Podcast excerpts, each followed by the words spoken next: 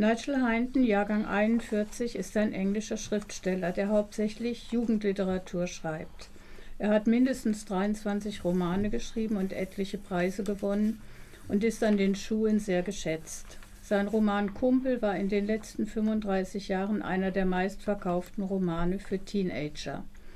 Für den Roman Im Herzen des Tals, den ich hier vorstelle, ist das zu kurz gegriffen. Er ist anschaulicher Biologieunterricht für Jugendliche wie für Erwachsene. Hauptakteurin ist eine junge Heckenbraunelle, die sich gleich zu Beginn des Buches durch einen harten Winter kämpfen muss. Eine geschlossene Schneedecke macht die meisten Futterquellen unzugänglich und wo noch etwas zu finden ist, setzen sich die stärksten ihrer Artgenossen durch. Die Schwächsten haben keine Chance. Sie verhungern oder erfrieren.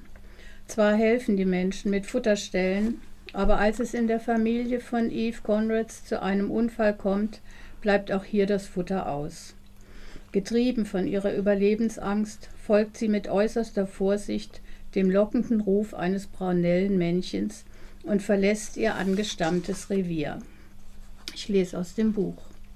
Sie flog zur Hecke, die die Einfahrt säumte, und wartete dort einen Augenblick. Der Fahrweg war eine Grenze, die sie endgültig von ihrer bekannten Welt trennen würde. Die Hecke auf der anderen Seite war ein fremdes Land voll drohender Gefahren. Zweimal breitete sie zögernd die Flügel aus, als wollte sie abfliegen, ehe sie sich beim dritten Mal schließlich in die Luft erhob und wie an einer unsichtbaren Mauer beinahe senkrecht emporstieg. Etwa 17 Meter über dem Boden hielt sie an und stieß dann beim Hinabgleiten eine Reihe schneller Rufe aus. Sie landete auf der gegenüberliegenden Hecke dort, wo der Weg nach Little Ashton und Forge Farm abbog. Die Braunelle hatte die Grenzen überschritten. Zitat Ende. Im Frühjahr paart sie sich mit ihrem Retter. Ihr erstes Nest, noch unbewohnt, fiel dem Angriff einer Ratte zum Opfer. Es blieb ihnen nicht viel Zeit, schon am nächsten Morgen machten sie sich auf die Suche nach einem neuen Nistplatz. Sie fanden ihn in einer Ligusterhecke am Straßenrand. Nochmal etwas aus dem Buch. Im Lauf der nächsten Tage begann das Braunellenweibchen dem Nest den letzten Schliff zu geben, und dann fand sie plötzlich, dass alles in Ordnung war. Das Männchen sang buchstäblich den ganzen Tag lang, um die Fertigstellung des Nestes zu feiern. Er sang in der Hecke, auf den Telegrafenträten, auf dem Dach von Brook Cottage, auf jedem Aussichtspunkt. Sein Lied rühmte das Nest und machte eventuelle Eindringlinge darauf aufmerksam, dass er es verbittert verteidigen würde. Zitat Ende. Als es soweit ist, werden vier Eier in das Nest gelegt. Doch noch bevor die Küken schlüpfen, streift ein Lastwagen in der engen Einfahrt zum Hof die Zweige und das Nest wird nach bangen Minuten von der Wucht der um sich schleudernden Zweige unwiderruflich zerstört. Mit einem anderen Partner paart sie sich zum zweiten Mal und legt drei Eier in ein eilig wiederhergestelltes altes Nest an einer geschützteren Stelle. Zur selben Zeit kommt ein Kuckucksweibchen aus dem Süden zurück und legt, wie es ihm die Natur eingegeben hat, ein Ei in das fremde Nest der Heckenbraunelle. Das Kuckucksküken, obwohl es jünger ist, wird schnell groß, immer gefräßiger, stärker, aggressiver und greift unerbittlich seine kleinen Stiefgeschwister an. Es bahnt sich ein zäher Überlebenskampf der Schwächeren gegen einen übermächtigen Gegner an. Zitat. Sobald ein Elternteil zurückkehrte, ließ der Kuckuck von seinem Opfer ab, aber nur, weil er um das Futter kämpfen musste und bestimmt nicht, weil er seine Mordabsichten geheim halten wollte. Der Drang, seine Rivalen zu vernichten, war in ihm von Natur aus genauso stark ausgeprägt wie der Drang zu fressen. Er kannte kein Schuldbewusstsein und wollte niemanden hinters Licht führen.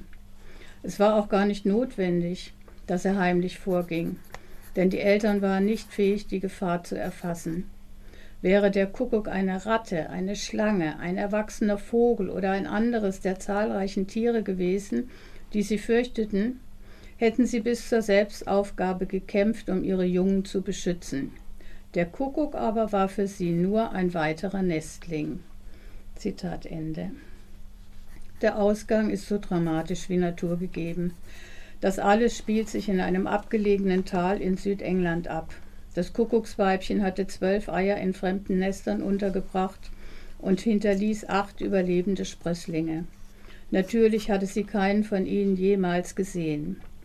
Von den sieben Braunelleneiern überlebte ein Braunellenmännchen. Davon wieder aus dem Buch. Das junge Braunellenmännchen war rund und kräftig, daran gewöhnt zu improvisieren und sich anzupassen und überlebte daher den Winter. Die Pflaumenschlehe auf der anderen Seite war immer noch der Schlafplatz seiner Mutter.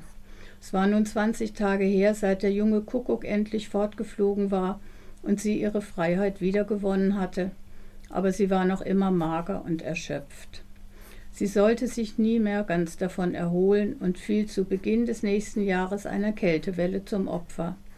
In einer eisigen Winternacht stürzte sie tot vom Ast der Pflaumenschlehe und wurde von dem Fuchsrüden gefressen, der Forge Farm immer noch allnächtlich seinen Besuch abstattete. Zitat Ende. Grausamkeit und Lebenslust schließen sich nicht aus. Nigel Heinten führt uns das mit seinen wissenschaftlichen Kenntnissen in liebevoller Weise detailgetreu vor Augen. Auch wenn es um Leben und Tod geht, es ist eine verständnisvolle Betrachtung der Komplexität der Natur. Dabei vermittelt er mit seiner poetischen Sprache nicht nur Bilder, sondern auch Gefühle. Es geht um Liebe, Angst, Hoffnung und Überleben in diesem vielfältigen Mikrokosmos. Er wertet nicht, sondern lenkt unsere Aufmerksamkeit in Richtung Achtsamkeit gegenüber der Natur. Ich war fasziniert von diesem atemberaubenden und so spannenden Roman.